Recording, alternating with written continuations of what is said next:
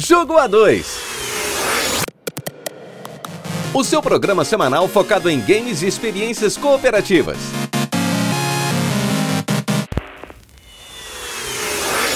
O Jogo A2 é um programa totalmente independente que reflete apenas a opinião de quem o apresenta. O conteúdo é feito visando a informação e entretenimento e em momento algum tem o intuito de ofender ou chatear alguém.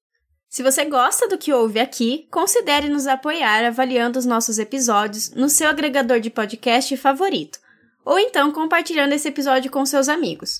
As nossas redes sociais estão todas na descrição, assim como os demais links que podemos citar no episódio. Então, sem mais delonga, vamos começar! Antes de começar de verdade, só mais um recadinho rápido. Eu fui convidado para participar do podcast, um podcast focado em Nintendo, e lá eu, o Michel e o Hash conversamos um pouco sobre o novo filme do Mario. Então, assim que acabar aqui, corre lá também para ouvir não só esse, como todos os episódios deles, porque eu garanto que vai valer a pena. O link, como sempre, vai estar tá na descrição.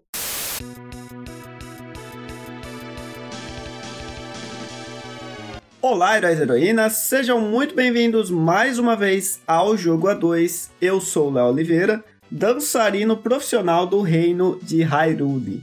E eu sou Yasmin Martins, e sem ritmo você não vai dar dano. Hoje nós vamos falar sobre Cadence of Hyrule.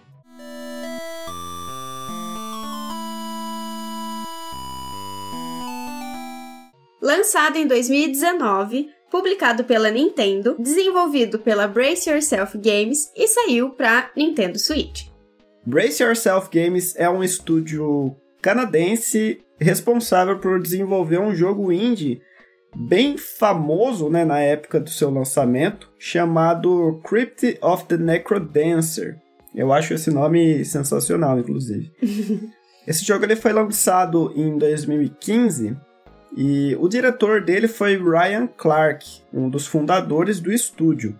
A ideia desse primeiro jogo era ser um roguelike com exploração de dungeon mas que usasse o ritmo como sua principal mecânica. Como eu já disse, né, ele fez muito sucesso e quando Ryan Clark decidiu por lançar o Crypt of the Necrodancer para Nintendo Switch, ele sugeriu para Nintendo que eles pudessem, né, unir ali a, as forças para lançar uma DLC junto ao jogo.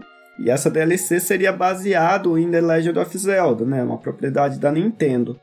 É, a Nintendo de início já foi muito proativa, né? E gostou da ideia, porém ela amadureceu essa ideia e quis, na verdade, encomendar um jogo próprio, baseado em Crypt of the Necrodancer. A única exigência da empresa seria que o jogo fosse mais parecido com Zelda, né? Ele tivesse mais mecânicas que lembravam Zelda. Então, como você já disse, esse jogo foi lançado em 2019 e vamos já direto pro enredo dele. Bom, o jogo vai começar quando Cadence é transportada para Hyrule e ela tem a opção de acordar um dos heróis que a gente já conhece, para ser seu aliado durante uma parte dessa jornada. O Link ou a Zelda. Então, já no começo, o primeiro jogador vai ter que escolher quem que vai ser aí seu player 2. Futuramente, a gente vai ter até a opção de acordar o outro que a gente deixou para trás, mas enfim. Hyrule está novamente em perigo na presença de Octavo, que é um vilão com aí suas intenções bem suspeitas.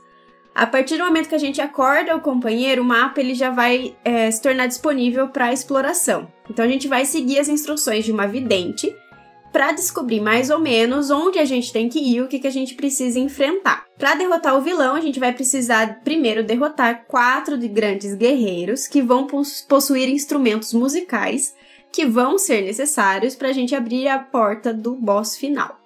Então, como a gente já citou do mapa, eu acho que é legal a gente já emendar na gameplay. Como eu disse, a principal mecânica de Crypt of the Necrodancer era o ritmo, né? E aqui em Cadence of Hyrule não vai ser diferente.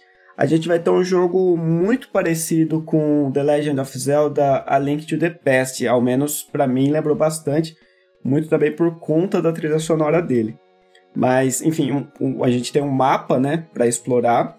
Como você disse, o nosso objetivo é reunir quatro artefatos para assim conseguir adentrar o castelo de Hyrule.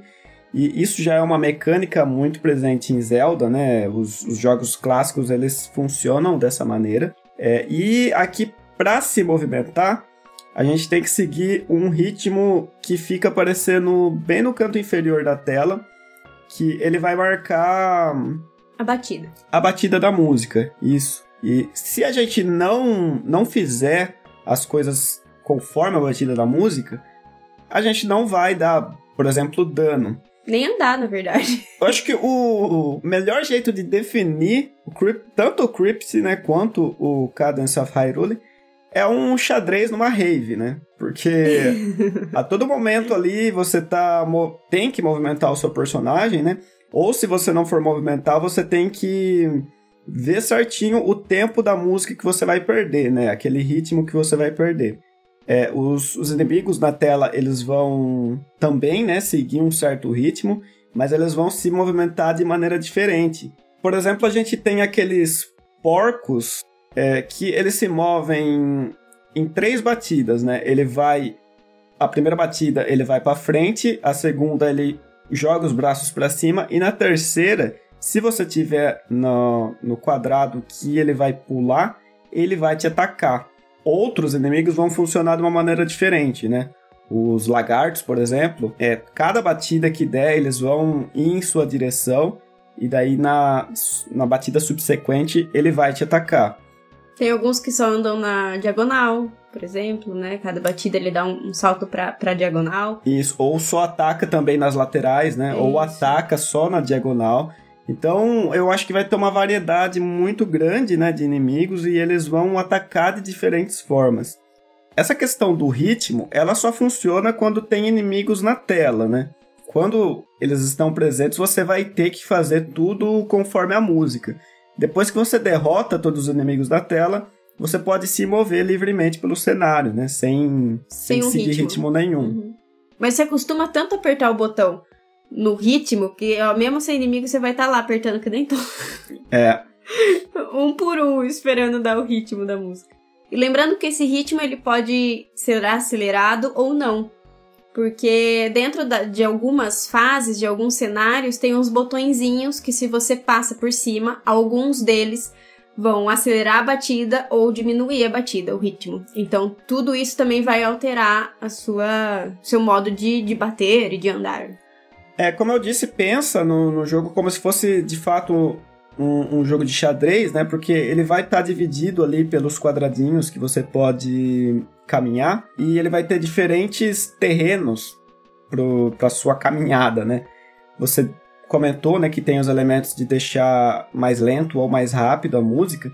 A gente tem também algum, alguns espaços que vão confundir os seus controles, né? Para cima vai para baixo, para baixo vai para uhum. cima e esquerda, direita, direita, esquerda, né? Ele troca. Ele troca tudo, todos os seus movimentos. E também a gente tem outros terrenos, como a, a água mais funda, que o seu personagem vai se afogar.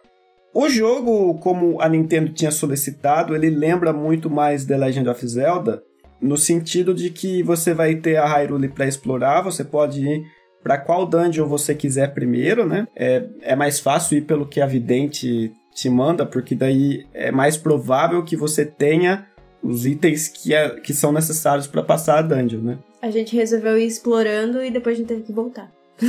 Exato. Mas não que seja chato, a gente adorou. A exploração dessa dungeon, ela é bem minimalista, digamos assim, né? Se você conhece Legend of Zelda, você vai sentir, né, que elas são bem curtas. É, mas isso acredito eu que seja proposital, né, para deixar o ritmo do jogo mais acelerado. É, eu acredito que você não vai sentir muito, muita dificuldade com puzzles, né? Tudo é muito simples, né, de ser Sim. resolvido. Eu não consigo ter um parâmetro de comparação com o primeiro jogo porque eu não joguei, mas pelo que eu vi em alguns vídeos, né, ele se baseia muito mais em obter itens para ficar mais forte para ir para o próximo andar e você passar novos desafios, né, novos inimigos e tal. Ele não tem essa questão de você progredir através de, de uma história, né? Eu acho que deve até ter uma narrativa por trás, né? Provavelmente tenha, mas ele não vai ter uma estrutura de jogo de aventura como tem a, a série Zelda. É, esse jogo é bem focado, na verdade, nessa parte de exploração e de jogabilidade, porque a história a gente já sabe desde o início, que foi o que eu comentei. E desde o começo a gente sabe que vai ser isso e que o último boss vai ser da, da porta que a gente precisa abrir. A gente sabe isso desde o começo. O que a gente não sabe é, é onde ir pra. Né, o que fica mais nessa parte de mistério é o que, que elementos que você vai precisar usar, que tipo de equipamento você vai precisar para acessar as portas.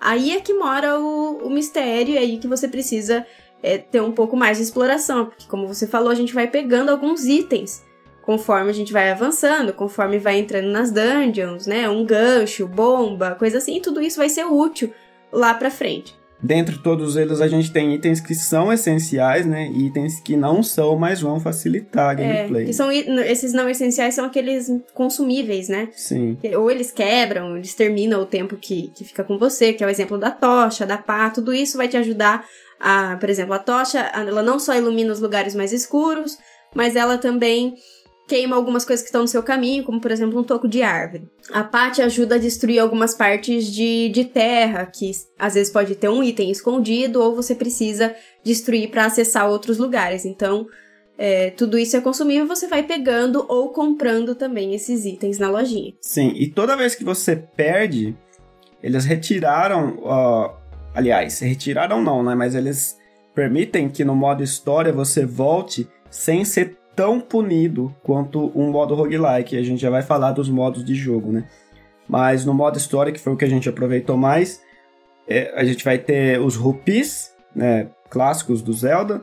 A gente tem as, as chaves, né, para abrir determinadas portas, né, as portas comuns. E diamantes.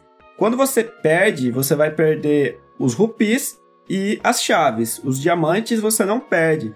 Os diamantes eles vão sendo acumulados e você consegue usar eles em uma lojinha do além ali, né? Especial. É, antes de você voltar para o jogo, você consegue recuperar alguns itens que você já estava utilizando. Por exemplo, uma tocha ou uma espada diferente. ou até um tava. coraçãozinho também a mais, você tem opção de. Coraçãozinho, de isso. É, vida extra? Né? Não, vida extra não. Não é vida extra, é só um dano a mais. É. não tem vida extra. Mas você não perde muito se você morrer. Você vai ter que acumular de novo os rupis, né? Pra comprar, é, como por exemplo a poçãozinha, que vai utilizar se você tiver com energia baixa. É, o pote vazio também, né? Isso, alguns você consegue você comprar alguns itens assim, com rupi. O jogo ele basicamente conta com quatro armas diferentes, né? A gente tem a adaga inicial, a gente consegue pegar uma espada que ataca em três quadrados à sua frente, né? A gente consegue uma lança e uma espada grande. É, todas elas são boas, né? Tirando a adaga inicial, que é a mais simples, mas você vai sentir qual é a melhor conforme você joga, né? Elas se adaptam ao seu estilo de jogo. É, essas armas elas podem ser compradas em algumas situações, mas elas também são encontradas, né? Como é o caso de uma arma especial que a gente encontra em uma dungeon. Pra, vou falar dessa forma para não dar spoiler, né? e a gente também vai encontrando uns baús perdidos que também vão dando itens, mas eles também podem dar é, pedaços de mapa.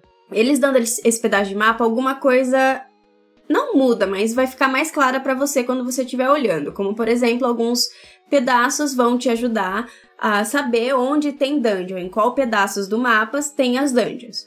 Outro vai te falar onde tem os mini-chefes, né? Outro pedaço vai te, vai te deixar ver mais conforme você vai avançando, outros quadradinhos vão sendo liberados. E com esse pedaço você vê mais adiante, né? Você consegue ver mais quadradinhos, enfim.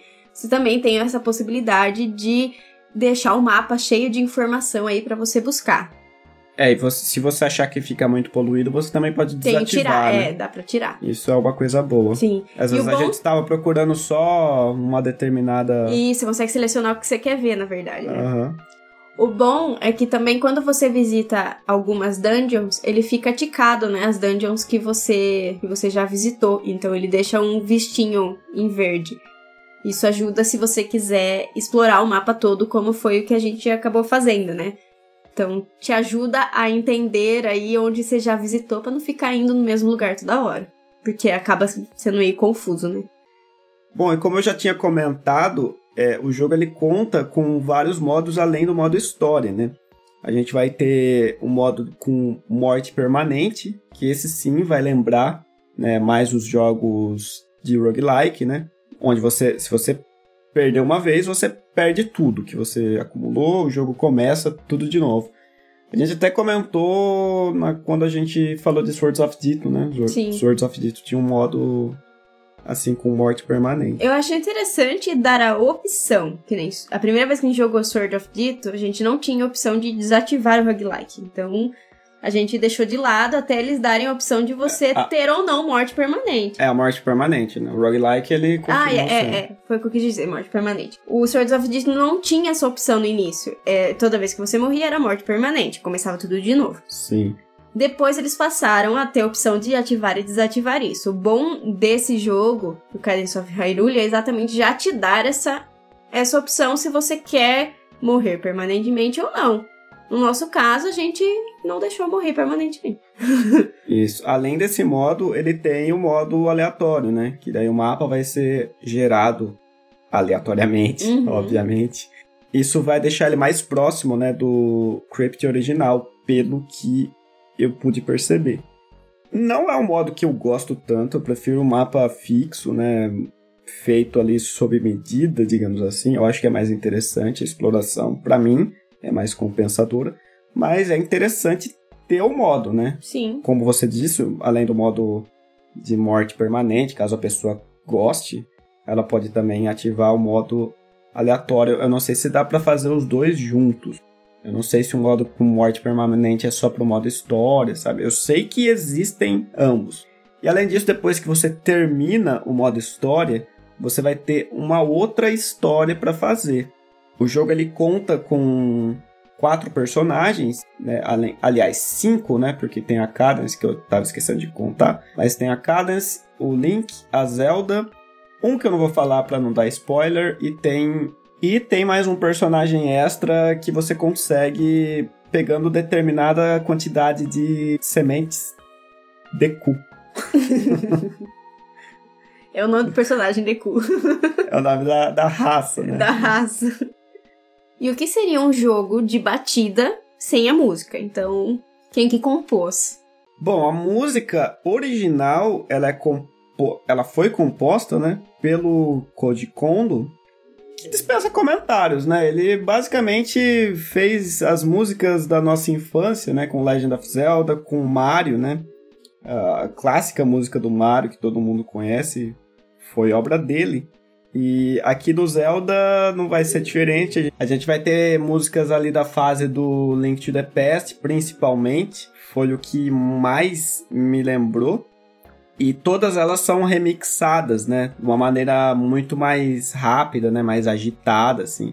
Eu não tenho absolutamente nenhuma reclamação quanto a esses remixes. Eu acho que eles ficaram muito bons, eles combinam com o estilo do jogo. É, eles são remix bonitos também, né? De se ouvir. É, de fato, fizeram um trabalho bem Cuidadoso, né? cuidadoso isso, tanto com a composição, né, quanto com a série Zelda, né? Eles foram bem cuidadosos para representar isso em Cadence of Hyrule. Mas bem, a gente parte então pro final para falar dos pontos positivos e negativos, né? Começando por você, quais são os seus pontos positivos primeiro? Bom, eu quero começar falando que quando eu comecei a jogar, eu não gostei do jogo. Eu achava que você ia odiar esse jogo. A primeira vez que eu, eu não tava entendendo o, o jeito que jogava, a batida, mas, gente, pra mim foi um dos melhores que a gente jogou esse ano junto. é um jogo muito viciante, eu acho que esse é o grande ponto positivo. Ele é muito gostoso de você ficar explorando, de você pegar os baús, dá vontade de deixar aquele mapa inteiro colorido, de você pegar tudo e ver tudo ticado. Enfim, eu tive essa vontade, né? O mapa também, ele foi super simples de entender. E ele vai ficando cada vez mais tranquilo conforme você vai pegando aquelas páginas que eu comentei aquela hora, né? Além disso, as músicas, como você falou agora, elas são sensacionais, elas combinam muito com o jogo, com o estilo, com as fases, enfim, eu acho que casou muito bem. É, pelo tamanho do jogo que a gente terminou em quantas horas? Cinco? Seis? Por volta de 6 horas, mais É. ou menos. Então, assim, pelo tamanho do jogo, é um jogo curto, a gente tem é, diversão o tempo inteiro. Você não fica parado, né? É o tempo todo de alguma coisa para você fazer, para você ir buscar, para explorar. Item novo chegando a todo momento. Conforme você explora, sempre tem alguma coisa que você vai pegar um inimigo novo para você conhecer, enfim.